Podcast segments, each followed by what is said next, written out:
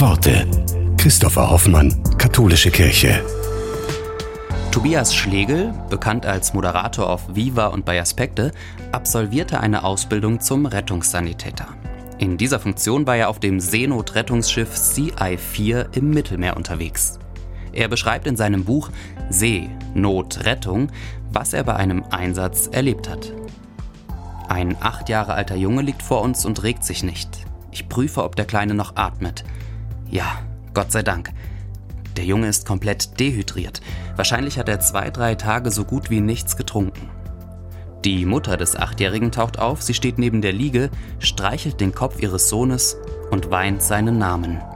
Amidou. Wir werden für dich da sein, egal was passiert, sage ich Amidou stumm. Du wirst deine Mama gleich wieder in die Arme schließen können. Eine Zahl geht um. 179. So viele Menschen haben wir aus den beiden völlig seeuntauglichen Booten gerettet. 179, die möglicherweise ohne unsere Hilfe ertrunken wären.